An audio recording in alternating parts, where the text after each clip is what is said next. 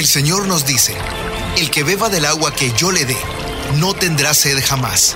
Se convertirá en él, en fuente de agua que brota para vida eterna. Y para conocer más de esa agua que nos da vida, Buenos días en el camino presenta El Cántaro, un segmento conducido por el padre José Román Flecha, doctor en teología moral, quien nos orienta sobre la verdad de nuestra fe. A continuación,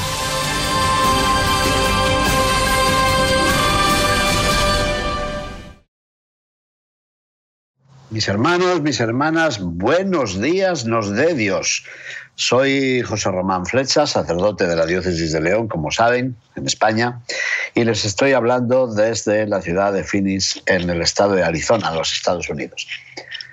Muy bien, ya saben ustedes que durante unos cuantos días, desde el día 18 de enero hasta el día 25 de enero, hemos estado celebrando el octavario o la semana, la 56 semana, 56 semana de oración por la unidad de los cristianos, que ya son muchas semanas, ¿eh? yo las recuerdo desde que era jovencito. Una semana de oración para pedir al Señor que podamos cumplir el deseo que Jesús manifestó en la última cena, que sean todos uno, Padre, como tú y yo somos uno. Bueno, pues la semana de oración ha concluido ayer por la tarde con la celebración de las vísperas, la celebración solemne de las vísperas, en la Basílica de San Pablo Extramuros. ¿Cómo recuerdo esa basílica tan hermosa? Ahí he celebrado la Santa Misa, ahí he acompañado a los jóvenes universitarios de Salamanca, ahí celebramos una misa de acción de gracias después de la canonización del Papa Pablo VI bueno, es un lugar impresionante. ¿Usted ha ido a Roma ya? ¿Ha visitado la Basílica de San Pablo Extramuros? ¿Qué es lo que recuerda? Supongo que lo primero de todo, la tumba de San Pablo, me imagino. Pero después seguramente se ha detenido a fijarse en los mosaicos que representan los rostros, supongo que muchos de ellos imaginados, de los papas que ha tenido la Iglesia. Bueno, y muchos más recuerdos que hay allí, aquel mosaico tan bello del ábside, ¿verdad? Bueno, pues ahí se reunió el Santo Padre ayer con miembros de otras confesiones cristianas no católicas. Y se leyó un texto del profeta Isaías que es serio, muy serio. Luego vamos a, a comentarlo inmediatamente, vaya. Pero el Papa mm, comenzó diciendo, acabamos de escuchar la palabra de Dios que ha marcado esta semana de oración por la unidad de los cristianos, ese principio del, del texto de Isaías. Y él reconoció, dijo, son palabras fuertes, ¿eh? tan fuertes que podrían parecer inoportunas, mientras hoy tenemos la alegría de estar aquí, de encontrarnos como hermanos y hermanas en Cristo, para celebrar una liturgia solemne de alabanza en, en el honor del Señor. Y sin embargo, hemos escuchado estas palabras duras. Reconoció él, dijo, no, no faltan noticias tristes y preocupantes. ¿eh? Así que con gusto prescindiríamos de los reproches sociales de la escritura. Pero aún así, prestamos atención a las inquietudes del tiempo en que vivimos y con mayor razón tenemos que interesarnos en lo que hace sufrir al Señor, si nos hemos reunido en su nombre, aquí en esta hermosa basílica de San Pablo, fuera de los muros, no podemos más que poner en el centro la palabra, la palabra del profeta. Así que con la voz de Isaías el Señor nos amonesta y nos invita al cambio. Y ahí está, como hace siempre el Papa, toma unas palabritas que le sirven de clave para todo su discurso, su homilía. Amonestación y cambio. Esas son las dos palabras. Las dos palabras sobre las que quiso proponernos algunas ideas. Amonestación y cambio, ¿verdad? Bueno, pues la primera, amonestar. Escuchemos lo que hemos leído. Cuando ustedes vienen a ver mi rostro, mm, no me sigan trayendo vanas ofrendas. Cuando extienden sus manos, yo cierro los ojos. Por más que multipliquen las plegarias, yo no escucho. Terrible, ¿no? Lo que dice Isaías, que Dios no escucha nuestras plegarias. Y se pregunta al Papa, a ver, ¿qué es lo que suscita esta indignación del Señor? Una indignación que le lleva a reclamarle al pueblo que tanto ama con ese tono tan, tan furioso, ¿no? Bueno, pues el texto nos revela dos motivos. En primer lugar, el profeta critica el hecho de que en el templo y en el nombre de Dios no se cumple lo que él quiere. Así que Dios no quiere ni incienso ni ofrendas. Lo que quiere es que el oprimido sea socorrido, que se haga justicia al huérfano, que se defienda a la viuda. ¿Y por qué decía eso? Pues porque en la sociedad de aquel tiempo, del profeta Isaías, se había difundido la tendencia de considerar que los bendecidos por Dios eran los ricos y aquellos que hacían muchas ofrendas, despreciando a los pobres. Y el Papa añadió, lamentablemente, esa tendencia a veces sigue siendo actual, también hoy. ¿eh? Pero no, no, no, no. Eso es malinterpretar al Señor. Jesús llama bienaventurados a los pobres. Y en la parábola del juicio final, Jesús se identifica con los que tienen hambre, con los que tienen sed, los que están de paso, los necesitados, los enfermos, los encarcelados. ¿Se acuerdan, verdad? El texto que se encuentra en Mateo 25. Bueno, pues ese es el primer motivo de la indignación del Señor.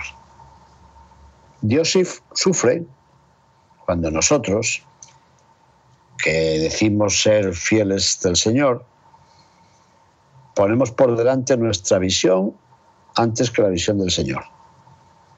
Seguimos los criterios de la tierra, los del mundo, antes que los criterios del cielo.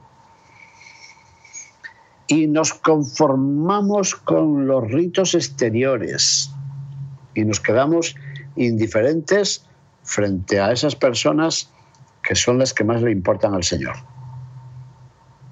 Por eso, por eso es por lo que Dios siente dolor por nuestra mm, comprensión errónea, por nuestra indiferencia ante los que sufren. Ese es el primer motivo por el que parece que el Señor está molesto, enfadado. Y hay otro segundo motivo, más grave, que ofende al Señor. La violencia sacrílega. A ver, ¿cómo lo dice él? No puedo aguantar el delito y la fiesta, las manos de ustedes están llenas de sangre. Aparten de mi vista la maldad de sus acciones. Eso está en el libro de Isaías, en el capítulo primero, sí. Así que el Señor está enfadado, y más que enfadado. Está enfadado por la violencia cometida contra el templo de Dios. ¿Y quién es el templo de Dios? Y el templo de Jerusalén ya fue destruido por los romanos en el año 70 de nuestra era. ¿Dónde está el templo de Dios? A ver, en la iglesia de tu pueblo, en la catedral de Los Ángeles, o en la catedral de Phoenix, o en la catedral de León. Por eso se enfada el Señor, por la violencia que se comete contra las iglesias. Y se está cometiendo, ¿eh? Están quemando tantas iglesias. Pues no, fíjese que el Señor está enfadado por la violencia que se comete contra el templo de Dios, que es la persona. El hombre es un templo de Dios, la persona es un templo de Dios. Y dice el Papa, Dios es honrado en los templos construidos por el hombre, pero es despreciado en el templo que es el mismo hombre. Es una idea muy profunda esta y muy seria. Y añadió el Papa ayer por la tarde, podemos imaginar con cuánto sufrimiento presencia del Señor las guerras, las acciones violentas realizadas por los que se dicen cristianos o nos decimos cristianos. Y recordó el Papa lo siguiente. Viene a la mente aquel episodio en el que un santo, con el fin de protestar contra la crueldad del rey, fue a verlo durante la cuaresma para ofrecerle carne. Bueno, pues el soberano, en nombre de su religiosidad, rechazó indignado la carne y el hombre de Dios le preguntó, ¿por qué le daba escrúpulo comer carne de animal cuando no titubeaba en entregar a la muerte a los hijos de Dios? Yo no me acordaba de este episodio. Tengo que investigar un poco más a ver de qué santo se trata. Pero es impresionante, ¿no? Por eso el Papa a continuación dijo, miren, hermanos y hermanas, y tenía muchos cristianos no católicos delante, ¿eh? Esta amonestación del Señor nos hace pensar mucho como cristianos y como confesiones cristianas. Quisiera repetir que hoy, con el desarrollo de la espiritualidad y de la teología, ya no tenemos excusas. Sin embargo, todavía hay quienes parecen sentirse alentados o al menos autorizados por su fe para sostener mm, diversas formas de nacionalismos cerrados, violentos, actitudes xenófobas, desprecios e incluso maltratos hacia los que son diferentes.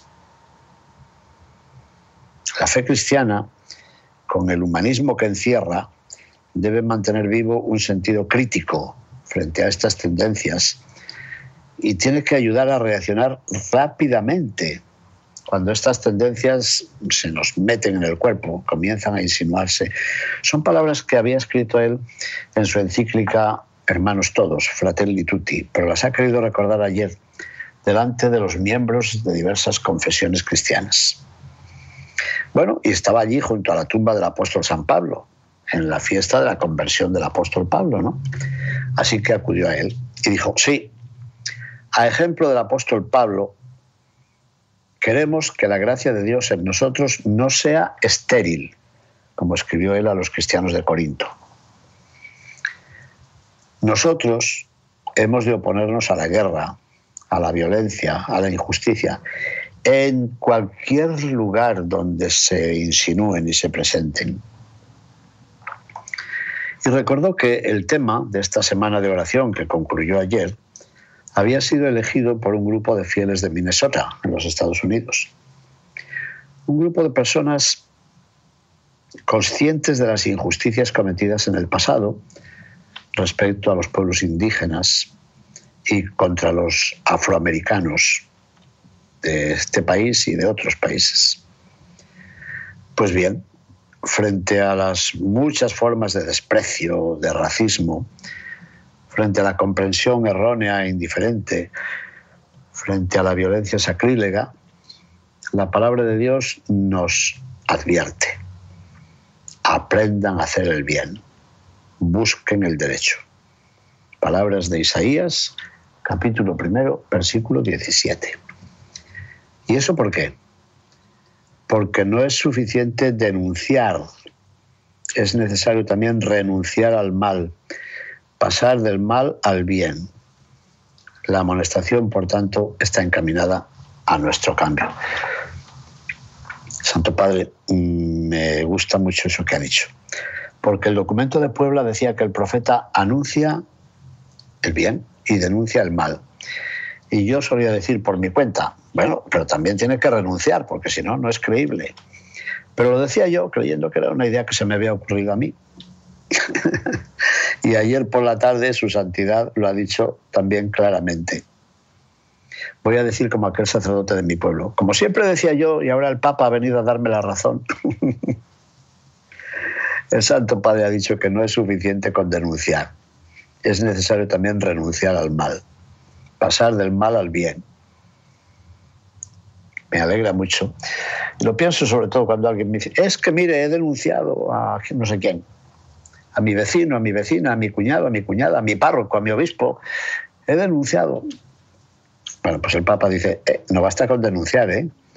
hay que renunciar también al mal. Porque si no, tu denuncia no sirve para nada. No solo no sirve, sino que es una hipocresía. Bueno, pues esto fue lo primero que nos dijo. Así que la lectura nos amonesta. Primero amonestación. ¿Y cuál era la segunda palabra que ya se me ha olvidado a mí? Ah, el cambio, el cambio, sí, sí, cambio. Bueno, pues sabiendo ya visto los errores, el Señor nos pide que pongamos esfuerzo para remediarlos.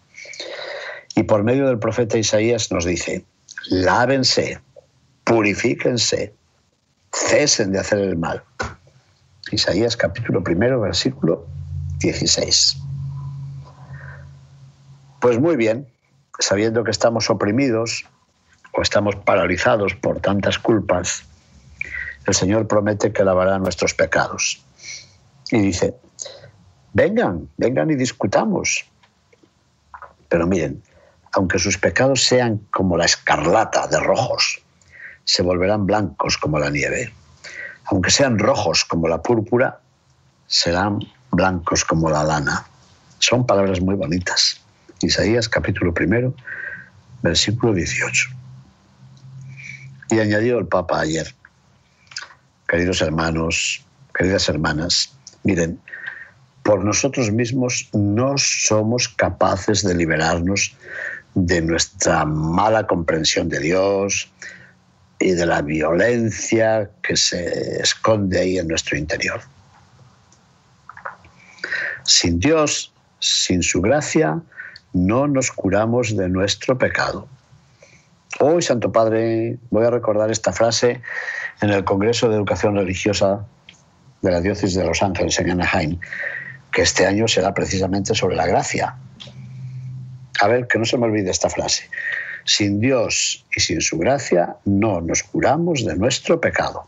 Que no se me olvide. Su gracia es la fuente de nuestro cambio. Claro, Él tiene que darnos el primer empujoncito. Sí, y nos lo recuerda la vida del apóstol San Pablo, que recordábamos ayer, fiesta de su conversión. Nosotros no podemos lograrlo por nosotros solos. Pero con Dios sí, ¿eh? Con Dios todo es posible. Solos no podemos, pero juntos entre nosotros y sobre todo juntos con Dios sí es posible. Bueno, pues el Señor pide a los suyos que se conviertan y que se conviertan juntos, juntos como hermanos, miembros de una iglesia. Lo cantamos, pero no sé si lo creemos. ¿eh? La conversión, la metanoia, esas palabras que se repiten tanto, pero que no siempre son fáciles de entender, ha dicho el Papa. La conversión es lo que nos pide el Señor.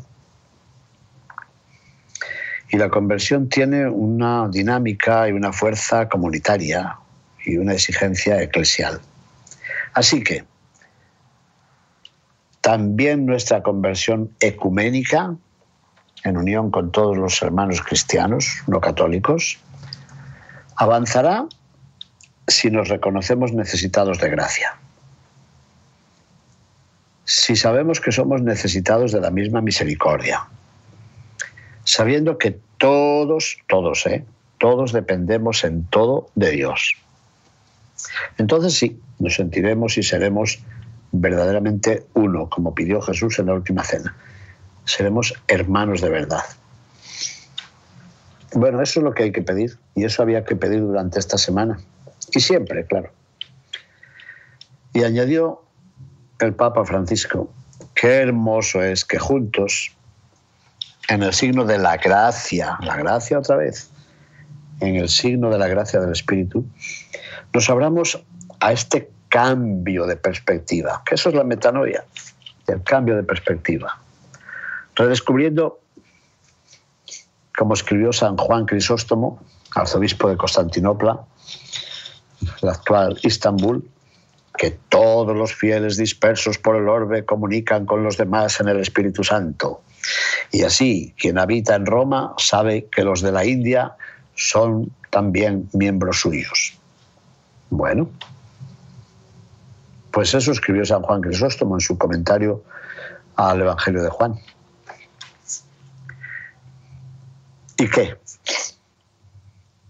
Pues que en este camino de comunión el Papa daba las gracias que tantos cristianos de varias comunidades y de diversas tradiciones estén acompañando con participación, con interés, con oración, el camino sinodal de la Iglesia Católica, ese camino que deseo que sea cada vez más ecuménico. Ay, Santo Padre, esto lo añado yo, ¿eh?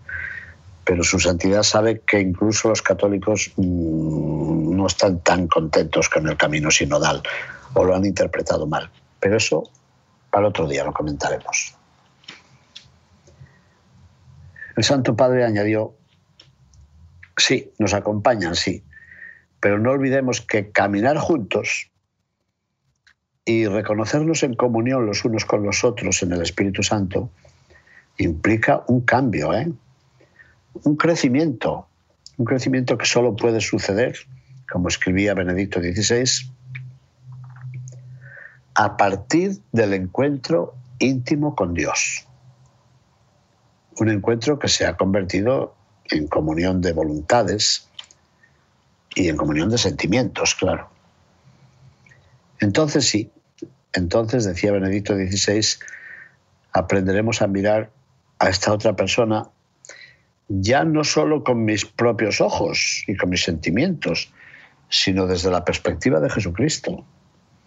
Y entonces comprenderemos que su amigo es mi amigo, que el amigo de Jesús es mi amigo, tiene que ser mi amigo. Eso nos lo dijo el Papa en su encíclica, la primera encíclica, Dios es amor. Bueno, pues allí, junto a la tumba de San Pablo, que tanto me gusta visitar cuando voy a Roma, el Papa dijo que el apóstol San Pablo nos ayude a cambiar, nos ayude a convertirnos, que nos dé un poco de aquella valentía suya, una valentía indómita. Porque en nuestro camino es fácil trabajar por el propio grupo más que por el reino de Dios. ¿Qué ha dicho Santo Padre? ¿Usted sabe lo que ha dicho? Que trabajamos por nuestro propio grupito y no por el reino de Dios. ¿Se le escapó esa frase o la viene pensando hace tiempo? Porque es una verdad, como la misma Basílica de San Pablo. Trabajamos por nuestro propio grupito más que por el reino de Dios.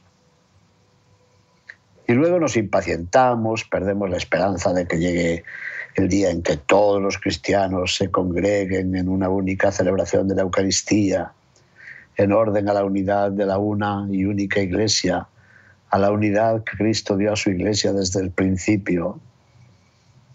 Son palabras del concilio esas, y las ha recordado el Papa. Para todos los que dicen, no, este Papa no quiere seguir el concilio, pero ¿cómo dicen eso? Bueno, como todos los papas han sido criticados, este también. Y unos critican un papa por una cosa y otros por la otra. Generalmente por esos motivos y por esas cosas que creen que no van de acuerdo con la propia opinión de la persona. Entonces, claro, se critica al Papa. Bueno, pues dice, es que este Papa no sigue el concilio. Mire, ayer lo citó y en una frase bien importante, que ojalá nos congreguemos en la única celebración de la Eucaristía. ¿Le parece poco? Pero justamente en vista de ese día, volvamos a poner nuestra confianza en Jesús, que es nuestra Pascua, que es nuestra paz. Y mientras le rezamos y lo adoramos, Él va obrando poco a poco. Y nos conforta lo que dijo a Pablo y que podemos sentir dirigido a cada uno de nosotros. Te basta mi gracia. ¿Cómo me gustan esas palabras? Yo creo que son las palabras que pronuncié cuando me ordenaron sacerdote y dije, Señor, pero ¿qué has hecho? ¿Me has elegido a mí? Y recordé estas palabras de San Pablo a los Corintios, te basta mi gracia. Bueno, pues después de esto, el Papa dijo que había querido compartir esos sentimientos y esos pensamientos con todos los que estaban presentes y fue agradeciendo a unos y a otros, a su eminencia el metropolita Policarpo, representante del patriarcado ecuménico, de los griegos ortodoxos. Agradeció también a los anglicanos, representados allí por Ian Ernest, representante del arzobispo de Canterbury, en Roma. Bueno, y a los representantes de las demás comunidades cristianas. Y dijo una cosa que me ha gustado mucho ya. Recordó a los hermanos de la comunidad de Tessé, en Francia, cerca de Lyon, que estaban allí presentes, porque se han comprometido a preparar una vigilia ecuménica de oración que tendrá lugar en Roma al comienzo del Sínodo de los Obispos, en este próximo otoño. Bueno, pues fue una ceremonia yo creo que muy hermosa y con razón el Papa terminó diciendo ya, todos juntos caminemos por el camino que el Señor nos ha puesto delante. Y el camino que nos ha puesto delante es el camino de la unidad. Y no solamente con los cristianos no católicos, ¿eh? sino también con los cristianos católicos, porque a veces estamos divididos. Los católicos del país A y los católicos del país B. Los católicos de la misma lengua, pero porque unos viven en un país y otros en otro, en un estado o en otro. Bueno, ¿y cómo vamos a pedir la unidad de todos los cristianos si nosotros estamos tan divididos? Pensémoslo, por favor. Mis amigos, mis hermanos, muchísimas gracias. Buenos días en el camino presentó El Cántaro con el padre José Román Flecha. Esperamos que hayas disfrutado de este mensaje producido por El Sembrador. Si resides en Los Ángeles y a sus alrededores, recuerda que puedes ver la programación de ESNE las 24 horas al día a través de la señal abierta digital en Canal 56.2 y por la radio. También nos puedes escuchar y ver por medio de la aplicación ESNE en tu celular. Búscanos en las redes sociales y en nuestro canal de YouTube como Noel Díaz ESNE. No te pierdas la gran variedad de mensajes y artículos religiosos para el crecimiento de tu vida espiritual. El número de nuestras oficinas es el 773-777-7773 y puedes visitarnos por internet a elsembrador.org. El Sembrador Nueva Evangelización. Gracias por ser parte de esta gran familia. ¿Sabías que? La 540M en Salinas, California es la primera estación de ESNE, con programación 100% católica, totalmente en inglés, y la gran noticia es que la puedes escuchar en cualquier parte del mundo a través de la página jesusthesower.com y de la aplicación ESNE.